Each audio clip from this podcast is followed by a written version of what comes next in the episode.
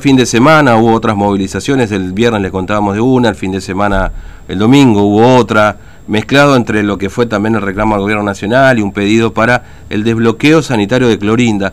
Y creo que eso es lo que está ocurriendo a esta hora. Por eso está en línea con nosotros Marta Mendoza, que es referente del Frente Darío Santillán, ahí en Clorinda.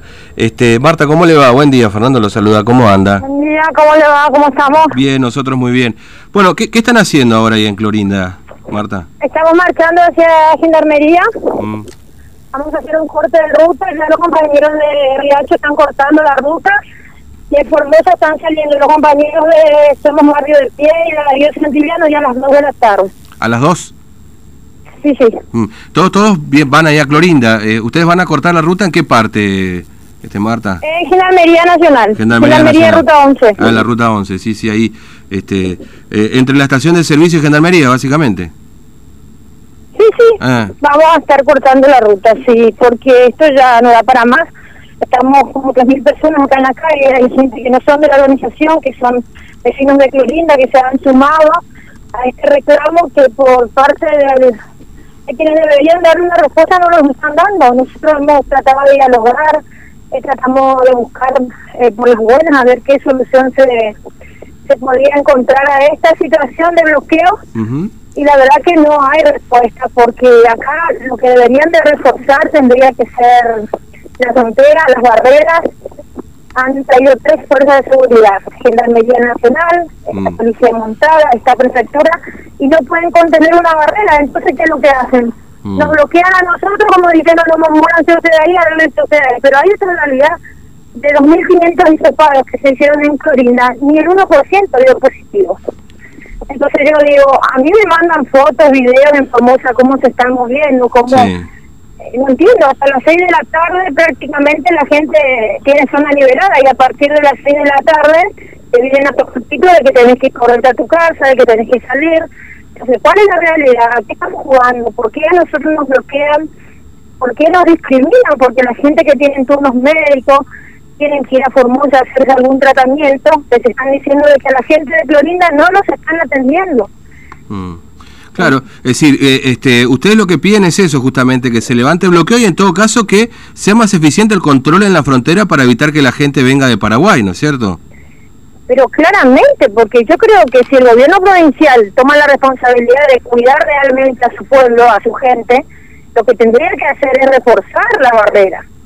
No dividirnos acá entre nosotros en la ciudad, generar que haya discriminación entre los propios ciudadanos conoceños y que nos bloqueen en nuestra ciudad, que no puede ir ni para atrás ni para adelante, pero la gente del otro lado sigue entrando como si nada. Entonces, ¿a qué estamos jugando? Están liberando la zona como dejándonos a nosotros en el olvido, arreglense ustedes como puedan y nos cuidamos nosotros los de Formosa. Esa es la realidad que nosotros estamos viendo. Claro. Ustedes se sienten discriminados, Marta, decir, hay un montón de cosas que ustedes hoy no pueden hacer, por ejemplo, ¿no? En Clorinda. ¿Cómo? Digo, ustedes se sienten discriminados porque hay un montón de cosas que no pueden hacer, venir a hacerse atender aquí. ¿Qué otras cosas más, digamos, ustedes notan como consecuencia de este bloqueo? Claramente, escúcheme usted, nosotros vivimos en una zona de frontera donde la realidad es que vivimos de esa frontera, donde comemos de esa frontera. Hoy por hoy eso está cerrado. Claro. Está cerrado para los que vivimos acá. Pero permiten que la gente del otro lado ingrese y vuelva a su país como si nada. Ahora, a nosotros nos bloquean en nuestra ciudad nos dejan encerrados, no nos permiten movilizarnos, los comercios que por lo menos deberían de traer su mercadería o deberían de movilizarse hacia Formosa para poder generar, para seguir generando, para que la gente pueda seguir teniendo medianamente los puestos de trabajo que hasta ahora se está conservando, para que siga habiendo un desarrollo en Clorinda, nos bloquean, nos dejan en un pozo encerrado de todos lados, pero sí permiten que ingrese la gente del otro lado.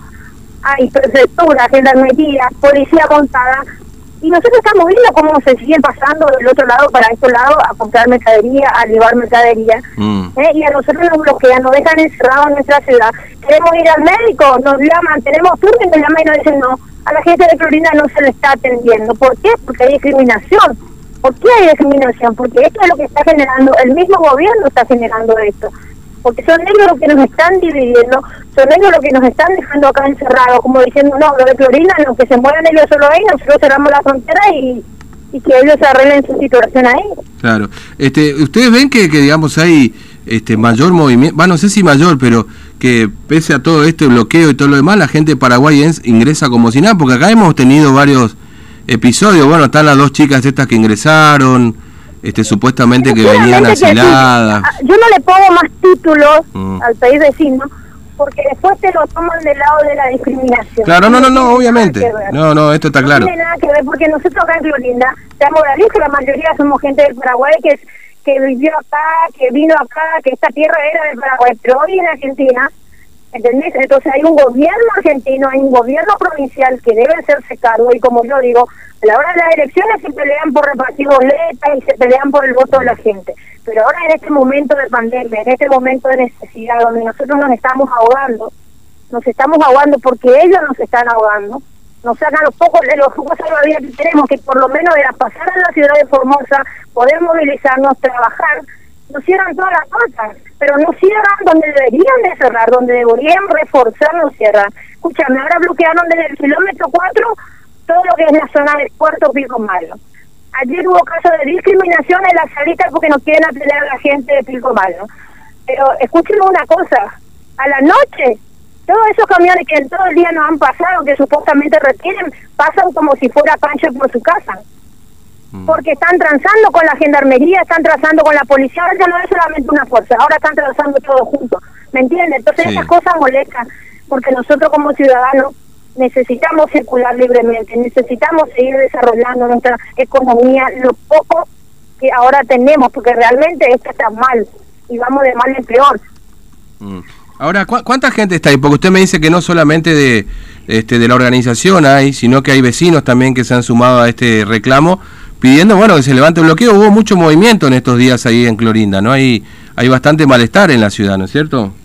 Sí, nosotros no queremos poner en riesgo la salud de, la gente, de nuestros compañeros, pero los momentos que también es como que te toman la burla, no no hay diálogo porque yo busqué, nadie puede decir que yo no he buscado diálogo, yo he buscado diálogo por falta de gobierno, por todos, es más, al gobernador yo le mandé mensaje y no hubo respuesta, no hubo respuesta alguna, entonces, ¿qué vamos a hacer? ¿No vamos a quedar el brazo cruzado? ¿Vamos a ver cómo la gente se sigue quedando en la miseria? ¿Vamos a ver cómo nuestros, nuestros compañeros sigue necesitando que nosotros salgamos a luchar derechos que nos corresponden, no, lo vamos a hacer, vamos a unir, vamos a salir, lamentablemente, sí, hay un griego, claramente yo creo que sí que el virus, mm. pero ellos nos van a matar a nosotros de hambre, de necesidad, y ellos nos van a matar con el virus también, porque ellos están permitiendo que el virus entre, ¿me entiendes? Porque si la ciudad no hubiera, ¿me entiendes? Mm. Acá está entrando del otro lado.